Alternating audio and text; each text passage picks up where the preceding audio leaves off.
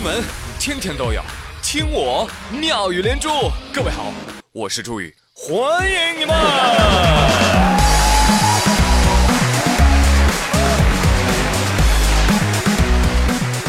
谢谢谢谢大家，来来来，朋友们，动起来动起来啊！今天教大家一个锻炼肢体协调的好方法。各位，此时此刻，不管你是站着还是坐着，来跟我一起来啊！左手比六，右手比七。左肩那个高啊，右肩那个低，左脚画圆，右脚踢，走起来！哎嘿，我呸！怎么样？有没有感觉到自己的气质得到了升华？一定要记得啊，向你的亲朋好友好好的展示一下，仿佛维密大秀就是你的舞台，来向前走，走走走，扑通！哎呀，嗯。做这个动作呢是有一定的风险的啊，一不小心就可能会变成奚梦瑶。感觉我要再不说说小明奚梦瑶，我就要 out 了。毕竟这两天最热的事情就是他在上海维密录制的时候踩到了裙摆，重摔在地，而那个时候超模吉泽乐将他扶起啊。这个视频在网络上引发了全民热议，奚梦瑶呢也在微博发声道歉。昨天呢，维密的高管 Ed Razek 发文说了，说奚梦瑶摔跤的这一刻是他心目当中秀场上最美妙的瞬间。他表示，摔跤并没有什么丢脸的，能够站起来并且完成表演就是最大的成功。我为小明和扶他的吉泽乐感到骄傲。可以说啊，这是本届维密最接地气的麻豆了啊！从模特界咔摔进了网红界。一脚就把自己摔到了人民群众中来。呃，讲真哈，呃，奚梦瑶如果摔倒了啊，我是不敢去扶的啊，因为扶起来，呃，我会发现她的腿比我的脖子还高。你们别笑话我啊，尤其是女生啊，奚梦瑶摔倒了，你也不敢去扶。你没看人家摔倒了肚子上都没肉吗？啊，再看看你，哎呀。这个事后呢，奚梦瑶也在微博发声道歉了。但是没关系啊，众多明星留言为其打 call。我们家的宝儿就是摔了一个世纪，时髦摔怎样？大长腿就是比较不方便了啦。骄傲的继续，大步向前，爱你哦。给我的小明打 call，很棒啊！摔倒了还可以站起来呢。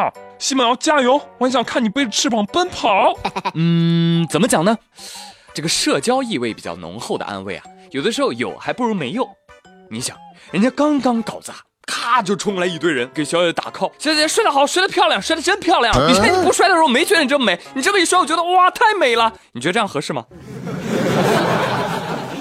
毕竟啊，捧杀它也是杀呀。其实呢，只要是舞台啊，就从来不缺意外。而历年维密的舞台意外集锦呢，大家可以去网络搜索感受一下。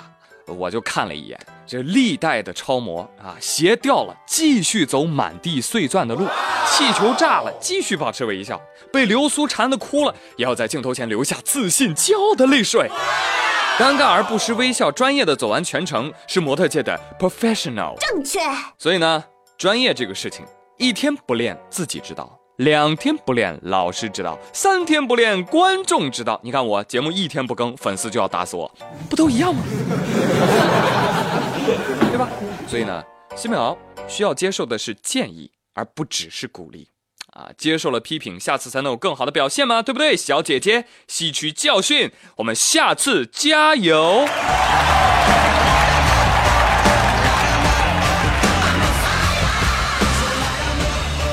其实，在这个维密秀场上，不仅有很多的这个肉体偶像，其实还有一些精神偶像。比如说，我接下来要提到的 Carly Close，江湖人称小 KK。我觉得这个小姐姐全场最美了，可以跟我们家何仙姑并驾齐驱，简直就是仙女本人。我跟你说，真的，你要不信，你尽管去度娘小 KK 的百度资料，我保你直接扑通跪下唱征服。小 K K 就是传说当中的明明可以靠脸靠身材吃饭，却偏偏要去拼才华的女子。小 K K 出道短短一年多的时间，就已经晋升至了世界超模 TOP 五十排名榜单当中的第二名。二零一五年，在福布斯公开的全球最赚钱的超模榜单当中，以年收入五百万美金排行第十一名。我想能这么快速度红遍时尚圈，那绝对是老天爷赏饭吃。身高一米八五。身材又细又长，那双大长腿哟，让人羡慕到不行，真的是很牛了啊！结果就在如日中天的二零一五年，人家决定不走维密了啊，不走维密，去读书了哈。而最关键的是，人家学习的科目不是别的，而是电脑编程。你说你图啥呀？如果你关注了小 K K 的 ins，你会发现他经常会发很多撸书到深夜的照片。那为什么超模会喜欢上编程呢？克劳斯自己说：“我觉得编程跟舞蹈和时尚非常的相似，都是自我表达的一种形式。它能够将一个很酷、很有创意的想法变成产品、网站、应用、工具或者客户体验。而且，克里斯汀·杜林顿，解释一下，他是上世纪九十年代五大超模之一，他就做到了。娜塔莉·波特曼做到了，艾玛·沃特森也做到了，还有很多大家不知道的女性也做到了。我相信。”我也可以，你真棒！走得了 T 台，拆得了面板，这才是我心中的女神。一个全世界最会穿、身材最好的程序员正在迎面走来。来来，朋友们，让我们掌声响起。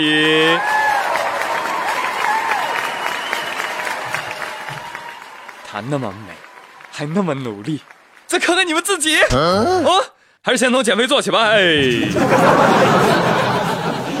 当然了，宇哥这么通情达理，深知甩肉之难难于上青天，所以特此送上速效减肥法。太帅了！真的附上案例加以说明啊。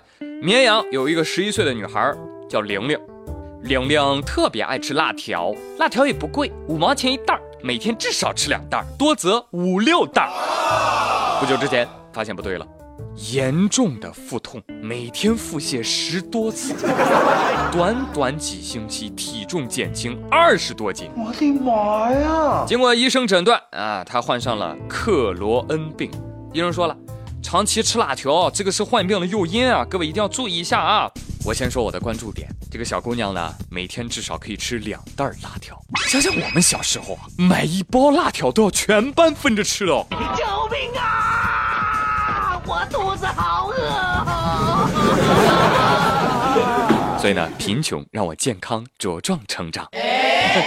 丽丽看了这个新闻是最先表态的，嗯，我有一个大胆的想法。你可拉倒吧，丽丽，你吃辣条可是胖了四十斤呢。哼，因为我没有买到同款嘛。等我搞清楚这个小姑娘吃的什么牌子的辣条，我就去买了。老板有辣条吗？吃了瘦二十斤还不生病的那种，给我来一吨。好了啦，不跟你们闹着玩了啊！其实这个克罗恩病一点都不好玩，它是一种原因不明的肠道炎症性疾病，在胃肠道任何一个部位都可以发生。临床表现就是腹痛、腹泻、肠梗阻，伴有发热、营养障碍啊等等。哎，总之很痛苦了。而且最要命的是，这个病程啊，它老是迁移、反复发作，不易根治啊。小朋友们，辣条虽好，可不要贪吃哦，要么不吃。要么少吃，好不好？来自宇哥日常的温馨关怀。哇哦，么么哒！好了，朋友们，今天的妙连珠就说到这里啊，干货多多，你们慢慢消化啊。我们明天同一时间再会喽，拜拜。